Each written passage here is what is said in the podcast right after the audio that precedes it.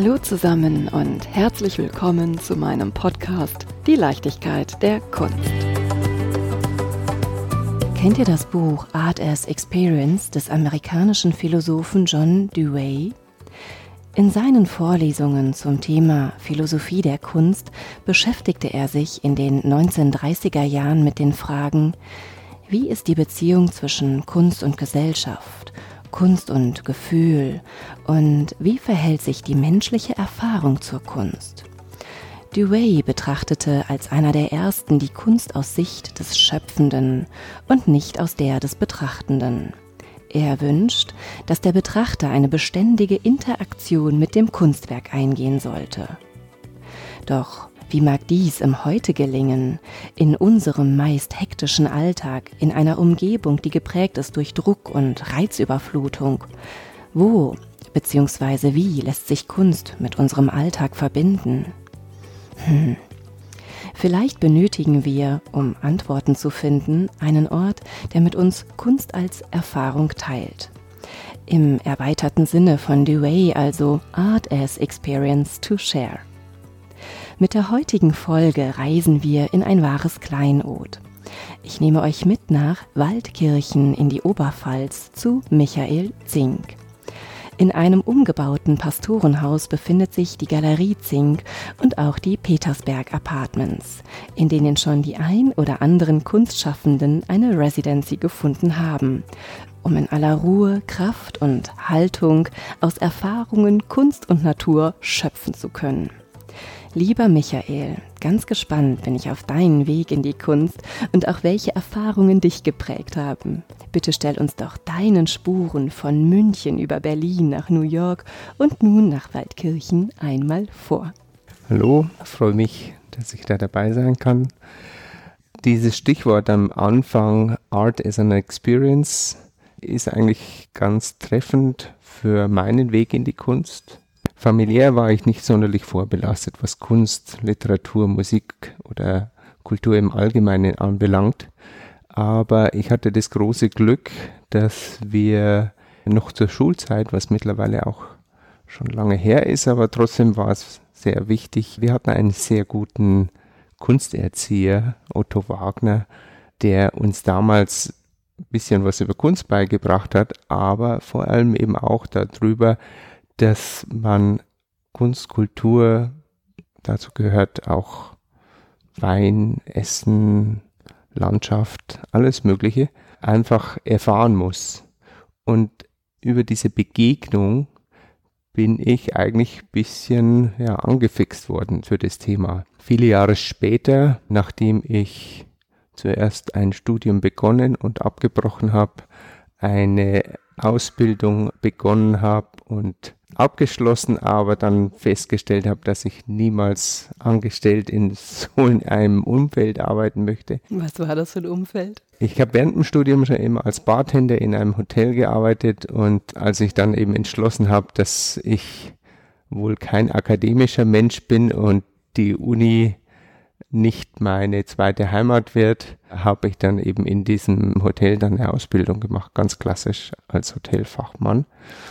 Und das war eine super gute Erfahrung, weil man natürlich viel mit Menschen zu tun hat, viel auch vermitteln muss. Und ich sah da jetzt trotzdem für mich nicht wirklich eine Perspektive. Ich glaube, da war dann die Sehnsucht nach einem kultivierten Leben und Arbeiten irgendwie zu groß, als dass ich in so einem Betrieb gut hätte funktionieren können. Ich habe mich dann relativ schnell selbstständig gemacht und zu den Zeiten, wo ich zwar viel gearbeitet habe, war dieses durch Museen und Galeriestreifen tatsächlich ein bisschen so das Futter fürs Hirn, ein bisschen der, der Sprit für die Gedanken. Und es gab in Regensburg eine klitzekleine Galerie, die von vier Künstlern und einem ihrer Freunde betrieben wurde. Und der sagte mir eben, dass er aufhören will, weil das alles irgendwie nur Arbeit macht und nichts abwirft. Und natürlich, wenn man von diesem ganzen Kunstbetrieb, Galeriewesen, Kunsthandel so gar keine Ahnung hat, hat man natürlich eine äußerst romantische Vorstellung. Man denkt, ja, das ist wunderbar, man hat mit tollen Künstlern zu tun, man schlägt zwei Nägel in die Wand, hält ein Bild hin und am Ende vom Tag ist das Bild verkauft. Und also ich glaube, man hätte nicht viel blauäugiger äh, in ein so ein Abenteuer starten können als ich damals. Und wie gesagt, diese Galerie sollte eigentlich aufgegeben werden und dann war halt der, der Plan, wir führen das einfach zu dritt weiter und das läuft schon. Wir, jeder hat nebenbei seinen Beruf und dann kann man eine Galerie nebenbei machen. Was natürlich Quatsch ist und was auch mit wehenden Fahnen gescheitert ist. Und ich war dann Anfang 94 in meinem Ehrgeiz doch irgendwie ein bisschen angestachelt. Gleichzeitig war ich auch ein bisschen gekränkt, weil ich nicht eingestehen wollte, dass das nicht funktioniert hat. Und dann habe ich mich entschlossen, dass ich im Januar 94 die Galerie Zink eröffne in Regensburg. Du bist Regensburger auch, oder? Ich bin nicht Regensburger, ich bin durch Studium nach Regensburg gekommen. Ich komme noch ein bisschen weiter südlich, man hört es mir wahrscheinlich an. Ich komme aus dem schönen Niederbayern und habe natürlich auch einen entsprechenden Dialekt, den ich den ich wahnsinnig charmant und sympathisch finde. Ich will ihn auch gar nicht loswerden, es ist ganz gut so. Weißt du, was du uns noch nicht verraten hast, was du ursprünglich studiert hast? Ich habe Biologie und Chemie studiert und das war auch eine spannende Erfahrung und ich habe auch da einiges mitgenommen. Und wenn ich heute hier in Waldkirchen in meinem Garten stehe und in der Erde rumwühl, dann glaube ich, sind da die Spuren von meinem Biologiestudium immer noch unter den Fingernägeln. Natur war immer schon ein wichtiges Thema für mich und so bin ich überhaupt in dieses Studium reingeschlittert. Aber wie gesagt, ich musste dann halt auch feststellen, dass ich eigentlich kein Büchermensch bin an der Stelle und dass ich halt tatsächlich dieses Machen und dieses Erfahren für mich wichtig finde. Du hast von Otto Wagner, deinem Kunsterzieher, erzählt und dass er dir die Freude am Genuss beigebracht hat, auch Wein und Kultur. Wie hat er denn Kunst gesehen? Wie hat er dich für Kunst begeistert? Ich glaube nicht, dass er sowas Außergewöhnliches mit uns Schülern damals angestellt hat, aber er hat uns die Gelegenheit gegeben, dass wir Ausstellungen besuchen, die Dinge erklärt bekommen, die Sachen in Kontext gesetzt haben und einfach, er hat uns die Möglichkeit der Erfahrung gegeben. Das ist einfach ein großer Unterschied, ob ich in einem Buch oder an einem Dia-Projektor über ein Bild spreche oder ob ich davor stehe und von der Seite und von oben und von vorne irgendwie drauf schaue, weil sich das einfach jedes Mal ein Stückchen, ein klein bisschen verändert. Und mit dem Schauen kommt ja dann eben auch die Erkenntnis, also man sieht ja dann plötzlich auch mehr. Und je mehr man sieht, desto mehr wird man sensibel dafür. Und das glaube ich war damals einfach ein so ganz wichtiges Moment.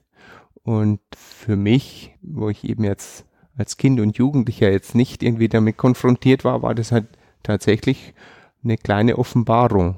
Kannst du dich noch an besondere Ausstellungen oder vielleicht Werke erinnern, die für dich einen Schlüsselmoment dargestellt haben oder war es die komplette Erfahrung? Ich glaube, das Wesentliche oder für mich entscheidend war, dass ich über die Kunst, die Personen, die Figuren, die hinter dem Werk stehen, ein klein bisschen besser verstehen konnte und es ist auch heute noch so, dass für mich der Kontakt mit den Künstlern und mit der Persönlichkeit eigentlich der Schlüssel sind. Und die Sehnsucht nach der Kunst und die Sehnsucht nach der Erfahrung liegt eben auch darin, weil ich Interesse an den Menschen habe. Also ich, ich glaube, die Begegnung mit den Künstlern hat in mein Leben einen Erfahrungsmehrwert gebracht, den ich eben extrem spannend finde. Weil wir haben als Galerist hat man ja ein, ein riesiges Privileg, dass man ja auch mit in die Gedankenwelt von jemandem anderen eintauchen kann. Manchmal ist der Zugang ein bisschen leichter, manchmal ist er ein bisschen schwieriger, aber man lernt einfach konstant dazu. Und das ist eigentlich nach wie vor auch so eine Triebfeder. Da habe ich dich eben unterbrochen, ganz frech. Du wolltest gerade erzählen, 93, 94 hast du dann die Galerie Zink gegründet, nachdem es in Regensburg mit den wie war das, vier, fünf Bekannten nicht so funktionieren wollte, wie, wie das der Plan war. Ja, der Beginn der Galerie war natürlich geprägt durch eine ziemlich steile Lernkurve. Ich hatte die ersten Jahre, die ersten zwei Jahre habe ich noch nebenbei gearbeitet, damit sozusagen das Grundrauschen gewährt ist, aber mit ganz viel Glück und auch mit der Unterstützung von einigen Künstlern lief es eigentlich nach zwei Jahren schon so, dass ich davon leben konnte und mich sogar langsam in Richtung Kunstmessen bewegt habe. Dann waren die ersten Kunstmessen, die ich damals gemacht habe, waren die Art Cologne und die Art Brussels. Und auf dem ganzen Weg waren eigentlich immer die Begegnungen mit den Künstlern ganz entscheidend und ganz wichtig. Ganz am Anfang war es so, dass einige Künstler, die schon ein bisschen etablierter waren, die fanden das halt irgendwie spannend und toll, dass sich da ein 25-Jähriger irgendwie für ihre Sachen interessiert und dann eine kleine Galerie macht und sich engagiert in Sachen Kunst. Und die haben mir dann einfach geholfen, indem sie mir unkonventionell auch mal eine kleine Ausstellung gegeben haben. Also Karl Prantl, Raimund Gierke, Reimer Jochims. Und mit und mit hat sich der Kreis der Künstler natürlich auch ein bisschen geweitet und ich war dann auch viel in Köln und so kam es dann einfach auch, dass die Auswahl der Künstler auch plötzlich etwas international wurde. Wir haben einen amerikanischen Bildhauer Charles Worthen gezeigt. Ich hatte das ganz große Glück, schon sehr früh bei Yoshitomo Nara im Atelier zu sein. Und auf diese Weise hat die Galerie eigentlich relativ schnell den Kopf aus dem Wasser gekriegt und wir konnten plötzlich schwimmen. Sag mal, Yoshitomo Nara, ist das nicht der, wo neulich ein Werk für 15 Millionen verkauft worden ist? Ja, tatsächlich. Und es hat mich natürlich gefreut und geschockt gleichermaßen, denn es war tatsächlich auch ein Werk, das ich in meiner ersten Ausstellung 1997 gezeigt habe und damals für 7500 D-Mark noch verkauft habe. Und äh, Yoshitomo Nara ist ein Ausnahmekünstler, hat eine wahnsinnige Karriere gemacht und ich halte ihn nach wie vor für einen wirklich, wirklich besonderen Künstler. Und ich hatte tatsächlich das Glück, dass ich ihm früh begegnet bin und als ich Yoshi Tomonara 1995 zum ersten Mal im Atelier in Köln getroffen habe, konnte ich mir eigentlich nicht so richtig erklären, was es denn mit diesen kleinen Mädchen mit Messer irgendwie auf sich hat.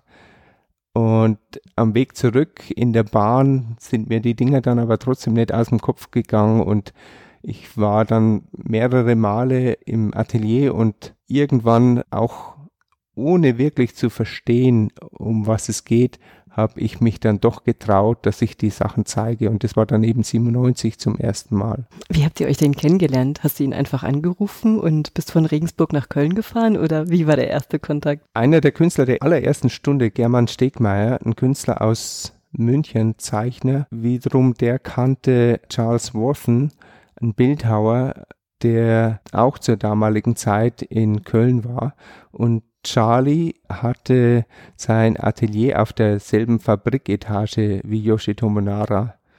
Nara hat immer nachts gearbeitet, also wenn alle langsam aus dem Atelier raus sind, so um 5 Uhr, 6 Uhr abends, ist Yoshitomo aufgestanden, hat sich eine Cup Nudel heiß gemacht, dann die Nacht durchgearbeitet und morgens wenn dann die anderen Kollegen wieder ins Atelier kamen, hat er sich dann in sein, sich so ein Schlafeck in seinem Atelier irgendwie ausgebaut, hat er sich dann wieder zurückgezogen und war dann verschwunden. Und er hat irgendwie die Einsamkeit der Nacht einfach geschätzt, wo er irgendwie laut Musik hören konnte und völlig ungestört arbeiten. Gott sei Dank war er in so einer Fabriketage, ich glaube. Sonst hätten die Nachbarn das nicht so cool gefunden. ja, das waren damals eigentlich auch noch wirklich tolle Zeiten, weil, weil da gab es natürlich auch in Köln noch wirklich große Brachen und Möglichkeiten, tolle Ateliers zu haben. Das hat sich mittlerweile ja alles ein bisschen verschärft und ist gar nicht mehr so einfach. Und damals auf der Etage, Thomas Rentmeister war dort Felix Stefan Huber und noch ein paar Leute, die heute eigentlich ganz bekannt sind. Und dann bist du da hingekommen und hast gesagt, auch mit seinen, wie sagt man denn, Anime, Comic-Figuren, den finde ich ganz gut, oder? Nee, ich bin eigentlich zwei Jahre immer wieder im Atelier gewesen und habe versucht, den Dingen ein bisschen auf den Grund zu gehen und zu verstehen, was diese Arbeiten für einen Hintergrund haben. Aber ich muss gestehen, zum ersten Mal tatsächlich verstanden habe ich die Arbeit von Yoshito Monara erst, als ich in Japan war. Denn seine kleinen Personen, die haben unglaublich viel mit der japanischen Gesellschaft zu tun, die haben unglaublich viel mit diesem hohen Druck der Anpassung zu tun. Die sind klein und wehrhaft, sind individuell und stemmen sich gegen die Anforderungen, die von der Welt an sie herangetragen werden. Und ich denke, erst als ich in Japan war und einfach auch gesehen habe, wie da die jüngere Generation sich versucht, frei zu schwimmen, wurde mir wirklich klar, um was es bei den Arbeiten von Yoshitomo Nara geht. Es geht keineswegs um kleine böse Mädchen oder sonst was, sondern es ist eigentlich ein ganz, ganz wichtiges gesellschaftliches Thema, das in Japan zu der Zeit einfach von hoher Relevanz war. War das die Schlüsselausstellung für dich, dass es mit der Galerie bergauf ging oder dass sie einen guten Start gefunden hat? Es war für mich insofern eine Schlüsselausstellung, weil der Beginn der Galerie war eigentlich durch eine konzeptionelle, abstrakte Kunst der 70er und 80er Jahre geprägt. Um mich sozusagen auch da ein bisschen frei zu schwimmen, war die Ausstellung mit Nara ganz essentiell. Du hast Biochemie studiert, du hast Hotelkaufmann gelernt und dann hast du angefangen, durch verschiedene Ausstellungen dich für Kunst zu begeistern. Ich habe ja auch so meine Anfänge in der Kunst. Und am Anfang habe ich gedacht, wow, das ist ein Fass ohne Boden. Und es ist so viel an Information, an Emotionen, an Menschen da. Und ich habe das Gefühl, ich weiß eigentlich gar nichts. Wie war denn dein Plan oder gab es gar keine Struktur, sondern einfach nur ein Gleiten lassen, wie sich dein Weg entwickeln würde, ein Urvertrauen? Oder glückliche Fügungen? Wie bist du immer tiefer eingetaucht? Also tatsächlich war ich so ahnungslos, dass ich eigentlich kein Bild von dem Ganzen hatte. Also ich hatte damals wirklich keine Ahnung vom Kunstmarkt, vom Kunstbetrieb, vom Museumsbetrieb. Und natürlich war es dann durch die Begegnung mit den Künstlern schon auch durch die Notwendigkeit, sich auf diesen Betrieb einzustellen, um überleben zu können, habe ich einfach sehr schnell sehr viel lernen dürfen.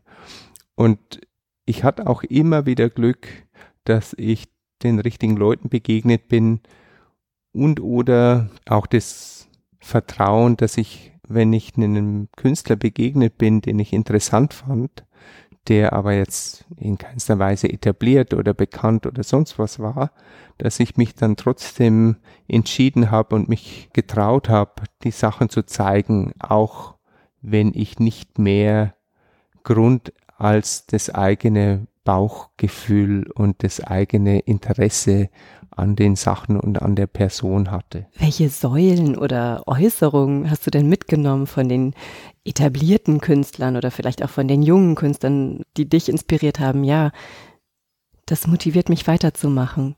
Ich denke, Galerien sind nach wie vor ein ganz wichtiger Teil, ein ganz wichtiger Baustein innerhalb dieses ganzen Kulturgeschehens. Galerien haben die Möglichkeit, Dinge möglich zu machen. Und in dem Möglichmachen liegt natürlich eine große Befriedigung. Also es ist tatsächlich, wenn es uns gelingt, den jungen Künstler so äh, zu vermitteln, dass es dann einfach Sammler gibt, die das unterstützen, dass es vielleicht sogar eine Institution gibt, die das mitträgt die, oder Museen, die was erwerben. Das ist einfach ganz spannend und äh, sehr befriedigend. also wenn es äh, ein Motto gibt, das mir schon früh irgendwie als Zitat über das eine oder andere hinweggeholfen hat, das war der Spruch von Ed Reinhardt, Art is too serious to be taken seriously.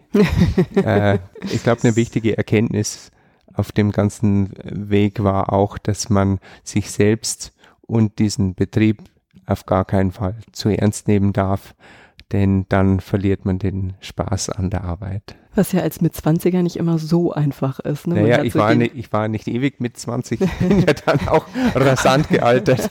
ich hätte dich jetzt so gerne nach deinem Geheimrezept gefragt.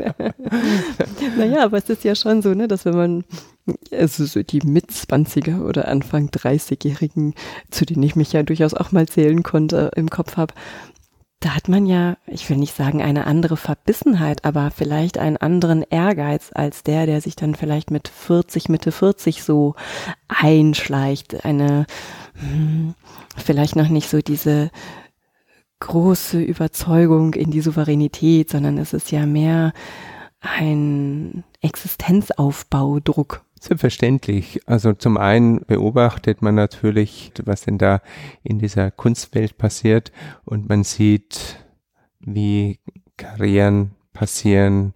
Man sieht, wie Galerien auch international bekannt werden oder auf großen Messen oder der großen Bühne irgendwie auftauchen. Und natürlich setzt man sich am Anfang zumindest immer auch in Relation und im Vergleich und das ist auch wichtig, weil man natürlich auch einen gewissen Ehrgeiz braucht, weil wenn man nicht ehrgeizig ist, wird man auch nicht besser. Also das ist einfach auch ein ganz normaler Mechanismus. Aber so wie halt alle Dinge ihre Zeit haben, merkt man dann auch, welchen Preis man jeweils dafür bezahlt. Und wir hatten mit der Galerie Anfang der 2000er Jahre war ich extrem viel unterwegs, wir hatten acht, neun, zehn Mitarbeiter.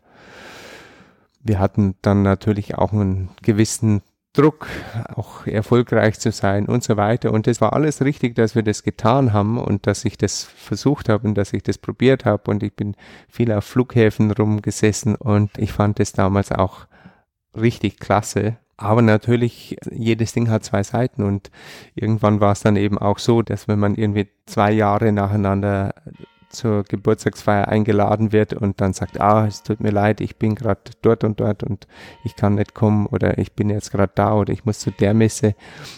Im dritten Jahr wird man dann einfach auch nicht mehr eingeladen. Mhm. Und dann merkt man einfach auch, dass man vorsichtig sein muss, um nicht in dieser Anführungsstrichen Kunstwelt dann einfach auch gefangen zu sein. Und die Kunstwelt ist eben auch nur ein kleiner Teil der Welt und es gibt natürlich noch so viel mehr. Und das war sicherlich auch ein Prozess der Erkenntnis und, und dass wir jetzt heute hier sind oder ich hier in Waldkirchen bin, in einem Dorf mit 29 Einwohnern, sechs Häusern, einer Kirche, ein, paar, ein paar Misthaufen, das hat natürlich auch damit zu tun, dass man irgendwann auch sagt, okay, ich muss jetzt nicht in die Lufthansa Lounge, ich will jetzt in den Garten runter. Was ist denn das Besondere hier an dem Petersberg?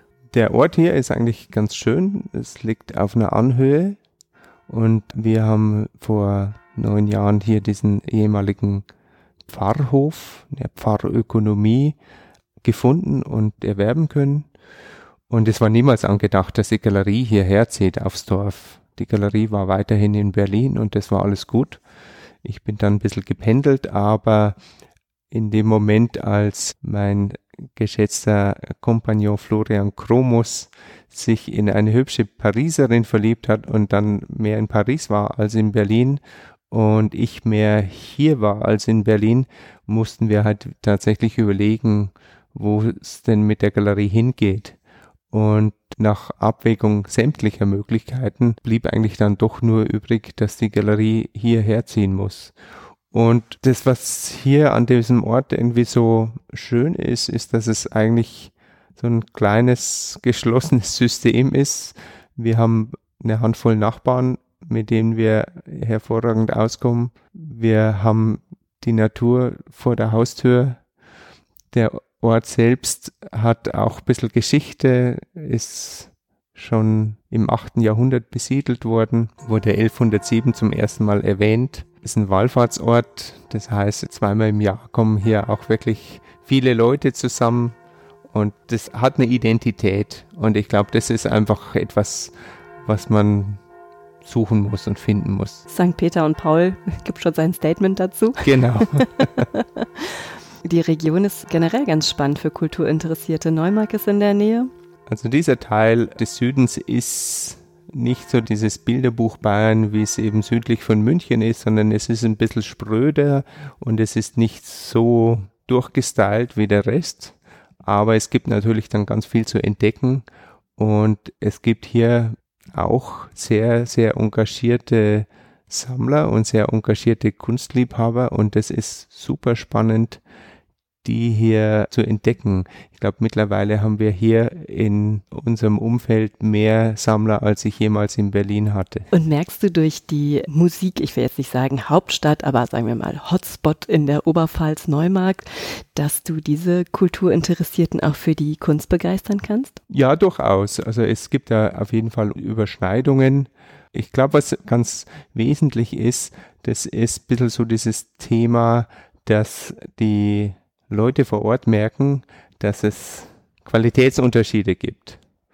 Und Neumarkt, wie gesagt, hat einen ausgesprochen guten Ruf eben im Bereich der klassischen Musik, weil die einfach auch so eine ganz hervorragende Nachwuchsförderung haben. Und das ist getragen von einer Handvoll privater Mäzene. Aber die Leute merken einfach, es gibt neben dem Guten gibt es auch was Besseres und das ist natürlich spannend. Jetzt sind wir von Regensburg schon direkt hier nach Waldkirchen gesprungen. Dazwischen, du hast es schon angedeutet, warst du in Berlin, aber du warst ja auch noch in München und in New York und zu diesen ganzen Schritten möchte ich natürlich auch noch was hören. Ja, Regensburg war natürlich ziemlich schnell dann doch zu klein. Wir mussten dann irgendwie feststellen, dass wir manche Künstler einfach keine Chance hatten, mit denen zu arbeiten und dann sind wir nach München gezogen, was relativ naheliegend war und auch München hat sich dann Anfang der 2000er Jahre als nicht mehr adäquat erwiesen. Das war ja auch Anfang der 2000er, sind ja unglaublich viele Galerien nach Berlin gezogen, aus dem Rheinland. Auch in München gab es da einen ziemlichen Drain.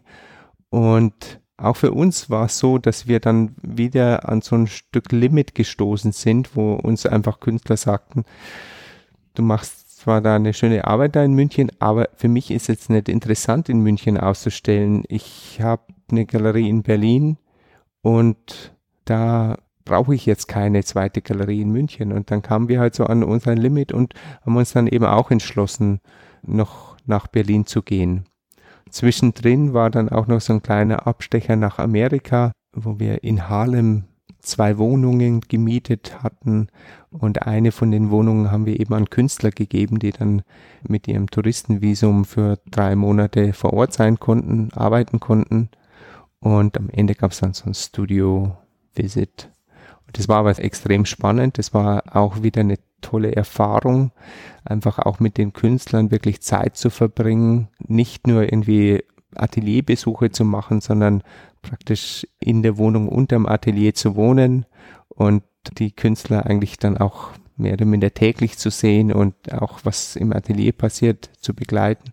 Natürlich ist ja diese Erfahrung aus der New Yorker Zeit auch der Grund, warum wir hier auch ein Atelier eingerichtet haben und warum wir gegenüber vom Atelier eine ganz nette Wohnung haben, damit die Künstler einfach hier kommen können, hier bleiben können, auch diesen Ort hier erfahren können, für jemanden, der sein Atelier irgendwo in Sevilla oder in Tel Aviv hat, ist natürlich ein Dorf mit 29 Leuten, nur Landschaft und Wald rundum eine exotische Erfahrung.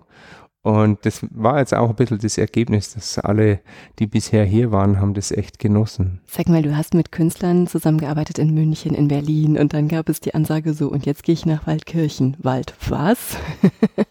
Wie war das denn für die Künstler auf einmal nicht mehr in den großen Kunstmetropolen präsent zu sein oder in deiner Galerie präsent zu sein, sondern auf einmal auf dem Land? Sind Sie mitgezogen? Die meisten sind mitgezogen. Es gibt natürlich auch ein bisschen Vorbehalte, die kann ich durchaus auch verstehen. Und Ich vertrete aber zum einen den Standpunkt, dass alle Künstler, mit denen wir hier arbeiten, sind nicht exklusiv an mich gebunden. Also wenn sich eine andere wirklich gute Galerie findet, dann bin ich auch der Erste, der das unterstützt, weil natürlich diese Sichtbarkeit in einer der Metropolen auf jeden Fall wichtig ist für die Künstler. Das andere, was auch daraus resultiert, dass wir hier sind, ist einfach, dass wir anders arbeiten. Die Ausstellungen sind mit Sicherheit wesentlich aufwendiger inszeniert, besser vorbereitet. Wir haben auch wieder Zeit, Publikationen zu machen, was für viele Künstler dann doch auch so ein ganz wichtiges Moment ist. Ach, und ich dachte, du bist nicht so der Büchermensch. Oder war das nur im Studium? Ich mag Bücher. Ich, äh, ich äh, habe Spaß dran, Bücher zu gestalten. Aber ich bin jetzt niemand, der wissenschaftlich arbeitend für Wochen in der Bibliothek verschwindet. Also, Kurve gekriegt.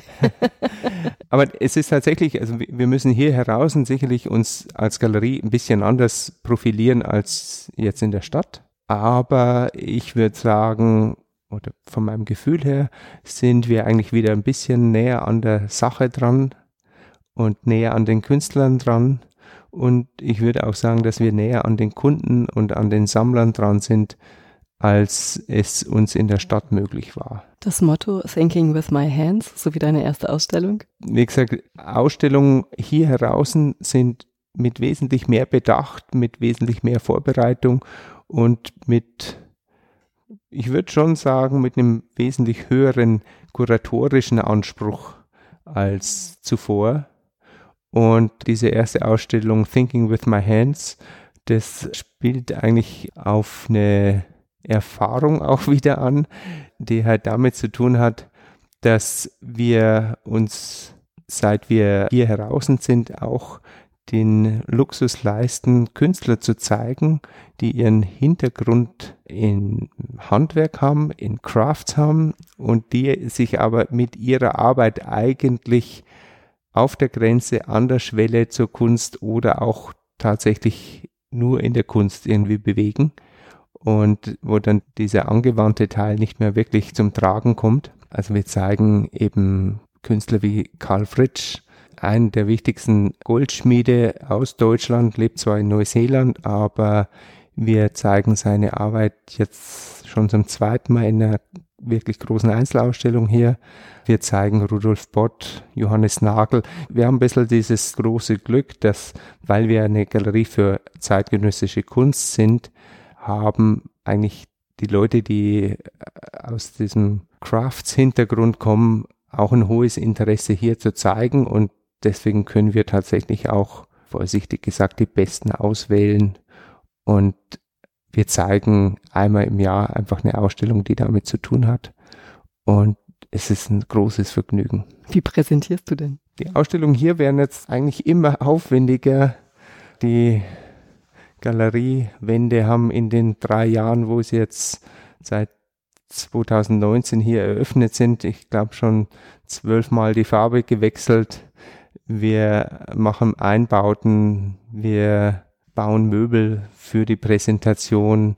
Es macht einfach unglaublich viel Spaß, die Dinge in Szene zu setzen und mit den Künstlern zusammen etwas zu erarbeiten, was einfach die Arbeit unterstützt und ins rechte Licht rückt. Deine Frau Stefanie kommt ursprünglich aus dem Modebusiness. Liegt sie auch Hand an bei der Präsentation der Werke? Dieser Teil, der bleibt schon hauptsächlich bei mir, aber wir haben beide, glaube ich, einen relativ hohen Anspruch auf Ästhetik und Gestaltung, was das ganze Umfeld hier anbelangt. Und insofern arbeiten wir da ganz gut Hand in Hand und ich denke, das spielt sicherlich mit rein, dass sie halt da auch so ein Händchen für hat. Und wenn ich mir jetzt vorstelle, Waldkirchen, das kennt man ja jetzt vielleicht nicht sofort. Nutzt du deine alten Kontakte, deine alten Münchner Kontakte zum Beispiel, um auch Partnerausstellungen zu organisieren? Wenn ich jetzt an Karl Fritsch denke, während der Münchner Schmuckwoche war er doch auch in München vertreten. Tatsächlich ist es auch etwas, was im Zuge dieser Neuausrichtung der Galerie auch passiert ist. Da die Ausstellung einen höheren kuratorischen Anspruch haben, öffnet es natürlich das Feld in ganz viele Bereiche. Und wir haben in den letzten beiden Jahren, ich glaube, vier Ausstellungen in München kuratiert. Wir haben da das große Glück, dass wir in den Räumen von Art Curial, einem französischen Auktionshaus, das in München ein Büro mit Ausstellungsräumen betreibt, konnten wir vier Ausstellungen dort zeigen. Und wir haben uns da zusammengefunden mit einem guten Freund, der Händler für Altmeister ist und eben dann mit Miriam Krone, die für das Auktionshaus verantwortlich ist und eben auch immer wieder einzelne Werke beisteuert.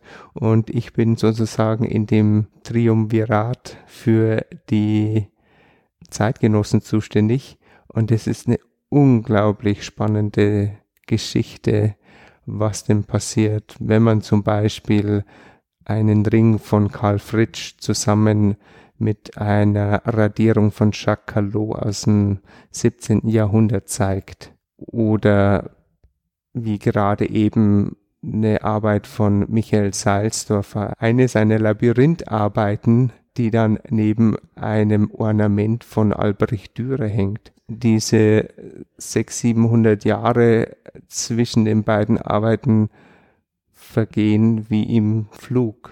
Es ist, macht unglaublichen Spaß, solche Ausstellungen zu kuratieren. Hast du mit Michael Salzdorfer mal über diese Präsentation, über diesen Dialog gesprochen? Ja, die zeitgenössischen Künstler finden es natürlich klasse. Viele von ihnen haben einen Bezug in die Kunstgeschichte, wissen natürlich ganz genau, was sie machen und wo diese Dinge auch ihren Ursprung haben. Und dann halt neben einem alten Meister zu hängen, das eröffnet für viele doch auch äh, eine ganz andere Perspektive auf die eigene Arbeit. Also eigentlich kommt es durch die Bank bei den lebenden Künstlern hervorragend an. Was Albrecht Dürer natürlich zu Michael Salzdorfer sagt, das weiß ich nicht. Komm, wir, wir machen ein Selfie. Michael Salzdorfer begrüßt uns ja hier auch in deinem Garten, neben dem Turm von Peter und Paul, der uns ja hier schon fröhlich mal zugegongt hat. Ja, aus unserer Münchner Zeit ist natürlich mit Michael Seisdorfer noch eine sehr schöne Freundschaft und Zusammenarbeit. Und diese kleine Rakete, die da neben der Kirche jetzt platziert ist und so ein kleines Himmelfahrtskommando ist, ist natürlich dem Ort geschuldet und der Situation geschuldet und macht natürlich auch dem Künstler wiederum Spaß, wenn so große Skulpturen irgendwie an einem Ort landen, wo sie dann eben auch einen Bezug haben. Habt ihr auch schon zusammengearbeitet? Wir waren eigentlich mit einer der ersten Galerien in München, die die Arbeit von Michael Salzdorfer gezeigt haben. Und Michael hat natürlich dann doch einen ganz guten Weg an Karriere hingelegt, weil aber doch eine schöne und ehrliche Freundschaft besteht, ist es nach wie vor möglich, dass wir eben auch hier in Waldkirchen seine Arbeiten von Zeit zu Zeit ausstellen. Und ich glaube, es gab jetzt hier drei Ausstellungen mit Arbeiten von Michael. Von Michael und Michael. Genau. Bei Art Curial setzt ihr zeitgenössische Künstler mit alten Meistern in den Dialog. Stellst du hier rein Einzelausstellungen aus oder führst du auch Künstler zusammen, machst sie gar bekannt miteinander? Ich meine, das ist ja bei den zeitgenössischen durchaus möglich. Hier in Waldkirchen, mhm. selbstverständlich. Also das gehört, glaube ich, auch mit dazu, was eine Galerie leisten kann. Und umgekehrt ist es genauso, dass die Galerien profitieren ja oft auch von den Freundschaften zwischen den Künstlern dass der eine Künstler den anderen empfiehlt und plötzlich finden sich dann beide wieder im Programm. Nee, aber dieses Zusammenstellen und Gegenüberstellen ist eigentlich auch ein unglaublich gutes Tool der Vermittlung, weil letztendlich kommt's ja bei den Werken nicht alleine auf das Stück selbst an, sondern es steht ja immer eine Haltung dahinter und eine Einstellung dahinter. Und da gibt es natürlich Künstler, wo es eine Nähe gibt. Und dann ist es auch spannend, wenn man die Werke zusammen zeigt. Also wir haben hier zum Beispiel, um nochmal auf Karl Fritsch zu kommen, Karl sitzt in Neuseeland an der Küste und surft. Gary Wett, ein Keramiker oder eigentlich ein Zeichner, der die Keramik als Zeichenunterlage verwendet, war x-facher südaustralischer Surf-Champion. Die beiden vereinen nicht nur der Spaß an dem Sport, sondern die haben beide auch irgendwie eine ganz ähnliche Haltung, was das Machen und die Arbeit anbelangt. Also es gibt immer eine Leichtigkeit und einen Humor und eine Ernsthaftigkeit, die aber niemals bierernst wird. Und die beiden kannten sich vorher noch nicht, aber Gary Wett hat mir irgendwann mal geschrieben, er findet Karl Fritsch auch so toll und er wollte immer schon seiner Frau einen Ring von Karl schenken. Und dann habe ich die einfach kurzerhand verbandelt und habe ihm geschrieben, hier ist die E-Mail-Adresse von Karl, ich bin sicher, der tauscht mit dir. Und so ist es dann eben auch gekommen, dass die beiden tatsächlich auch zusammengearbeitet haben. Und in der Ausstellung mit Gary Wett und Karl Fritsch gab es dann eben auch wirklich fantastische Bierkrüge. Wahrscheinlich verbindet sie auch die Liebe zum Bier, aber fantastische Bierkrüge, die Gary Wett bemalt, bezeichnet hat. Und Karl hat dann noch ein halbes Kilo Silber und Edelsteine verarbeitet, um die Krugdeckel zu machen. Und erkennt man die gemeinsame Leidenschaft für Surfen auch in Ihren Arbeiten? Es gibt einen Krug, der ist phänomenal mit der Münchner Eisbachwelle, die, die selbst im hintersten Eck von Australien natürlich weltberühmt ist. Und Karl hat einen sehr schönen Deckel gemacht. Man sieht eigentlich nur die Füße von einem untergegangenen Surfer.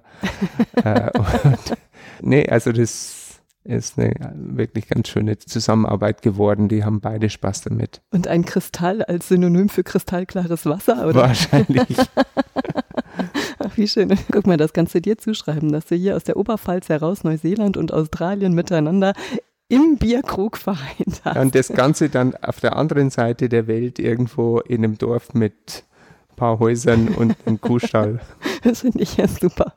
Sag mal, also wir, wir schmunzeln ja jetzt hier das Land eben, das Pastorenhaus, der Kuhstall, die Kirche.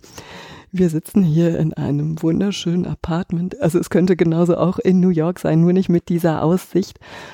Wer hat denn dieses Pastorenhaus so ja zeitgenössisch, so modern umgebaut, dass man gar nicht das Gefühl hat, man lebt hier zwischen Kühen. Ja, das eigentliche Pfarrhaus ist ja noch in der alten Form erhalten. Wo wir jetzt sind, stand ja ursprünglich der Heustadel. Ach so. Und, äh, kann ich jetzt nicht mehr so erkennen. kann man nicht mehr so erkennen. Und von dem Heustadel ist ja nicht mehr recht viel übrig. Wir haben zwei sehr liebe Sammler und Freunde, Mathieu Robitaille und Tamara Henry aus der Schweiz. Die hatte ich für dieses Bauprojekt hier zu Rate gezogen und die Ratschläge waren aber so gut, dass ich es ihnen dann ganz anvertraut habe. Und die beiden haben dieses Galerie, Atelier und Apartment miteinander gestaltet. Und deswegen ist es auch, glaube ich, ganz gut geworden. Ich kann es bestätigen. Ich fühle mich sehr wohl. Ist es ein Paar, ein Schweizer Architektenpaar? Das ist ein Schweizer Architektenpaar und die beiden, die hatten, bevor sie dieses Projekt hier begonnen haben, eigentlich noch nie miteinander irgendwas gebaut, weil jeder in einem anderen Büro engagiert war. Die haben für dieses Projekt das Atelier Dumonche gegründet, weil sie immer nur Sonntagszeit hatten, an dem Projekt zu arbeiten.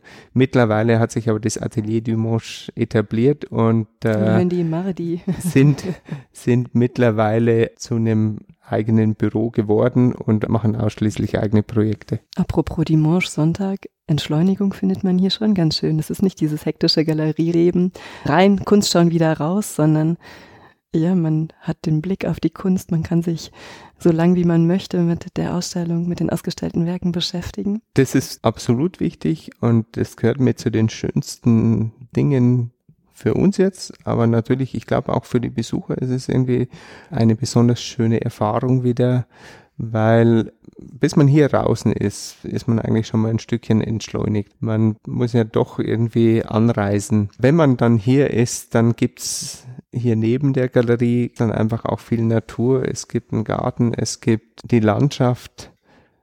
Wenn man sogar hier über Nacht bleibt, dann ist es nochmal ein weiteres Erlebnis, weil dann kann man auch oberhalb der Galerie in dem Apartment wohnen und vom Küchentisch in die Galerie schauen und wenn man unbedingt will, auch in Pyjama und Barfuß sich die Ausstellung nochmal nachts anschauen. Und das ist, glaube ich, schon eine Situation, die viele Leute dann einfach wieder für sich auch entdecken. Ich habe heute Nacht den großen Wagen so kristallklar wie noch nie gesehen. Ja, für die Landschaft können wir nichts und für den Himmel auch nicht, aber. aber ihr bietet einen sehr, sehr schönen Rahmen dafür. So, also nicht nur, dass man sich die Ausstellung im Pyjama anschauen kann und zeitgleich auch noch den Blick auf den großen Wagen genießen kann. Was ist dir besonders wichtig? Ich glaube, in meiner Arbeit als Galerist ist mir eigentlich wichtig, dass wir schon früh auf Künstler gucken, das sicherlich genau beobachten, bevor wir uns dann tatsächlich entschließen, dass wir mit jemand zusammenarbeiten. Aber wir trauen uns, glaube ich, schon, dass wir Künstler auch zu Zeiten zeigen, wo sie noch nicht etabliert sind und wo man die Namen noch nicht in den Auktionskatalogen liest, sondern eigentlich wir an der Stelle als Galerie einsteigen, wo wir auch für die Künstler noch eine ernsthafte Hilfe sind und wo wir tatsächlich was beitragen können. Wir trauen uns dann einfach auch diese Schritte zu gehen, auch wenn es keine Garantien dafür gibt. Und das macht unglaublich viel Spaß, einfach auch diesen Weg dann mit den Künstlern zusammenzugehen. Und ich glaube, das machen wir ganz gut, weil wir es ganz gern machen. Mir fällt auf, dass du, wenn du sprichst, ganz oft das Wort Haltung nutzt. Was bedeutet das für dich? Halten. Haltung. Ich glaube, man kann in allen Bereichen eine gewisse Haltung zeigen, aber um kreativ zu arbeiten, muss man sich doch auch wirklich Gedanken machen, warum man etwas macht, wo es herkommt und wie sehr man das selbst vertreten kann. Und ich glaube, Authentizität und Haltung stehen beide für das Gleiche, dass man einfach, dass die Dinge, die jemand macht, einfach auch ehrlich und wahrhaftig sind. Und deswegen ist dieses Erkunden der Haltung eigentlich ein ganz, ganz wesentliches Moment. Und natürlich jeder hat verschiedene Parameter, die, die ihm wichtig sind. Mir ist einfach dann auch wichtig, dass eine gewisse Leichtigkeit und gewisser Humor einfach auch in der Arbeit und in der Selbstwahrnehmung steckt, denn die Kunst ist einfach viel zu wichtig, um sie wichtig zu nehmen. Dann freue ich mich so sehr, dass du mir heute so viele wichtige Worte geschenkt hast. Ich bin jetzt ganz gespannt, mit dir in die Ausstellung zu gehen und bedanke mich von ganzem Herzen bei dir für deine Zeit. Ich bedanke mich. Dankeschön. Sehr, sehr gerne.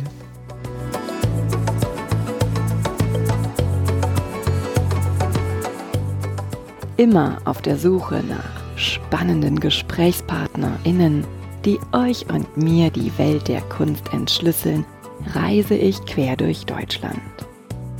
Wenn du die Reisen von Die Leichtigkeit der Kunst unterstützen möchtest, dann freue ich mich sehr über deine Kulturpartnerschaft. Geht auch ganz einfach via paypal.me slash Leichtigkeit der Kunst oder mit einer goldenen, silbernen oder bronzenen Mitgliedschaft über steadyhq.com slash die Leichtigkeit der Kunst. Bedanken möchte ich mich von ganzem Herzen bei allen Hörenden, die bereits die ein oder andere Reise unterstützt haben. PS, ihr möchtet mehr über die Leichtigkeit der Kunst erfahren und mal einen Blick hinter die Kulisse werfen? Dann habe ich einen Tipp. Tragt euch in den Newsletter bei steadyhq.com slash die Leichtigkeit der Kunst ein. Ihr habt Fragen, Anregungen und Feedback? Dann schickt mir gerne eine E-Mail an claudia at dieleichtigkeitderkunst.de. Und wenn ihr mögt, dann freue ich mich sehr über euer Like und eine Bewertung. Ihr möchtet weitere Informationen? Dann schaut auf meiner Website unter www.dieleichtigkeitderkunst.de. Und nun von Herzen Dank.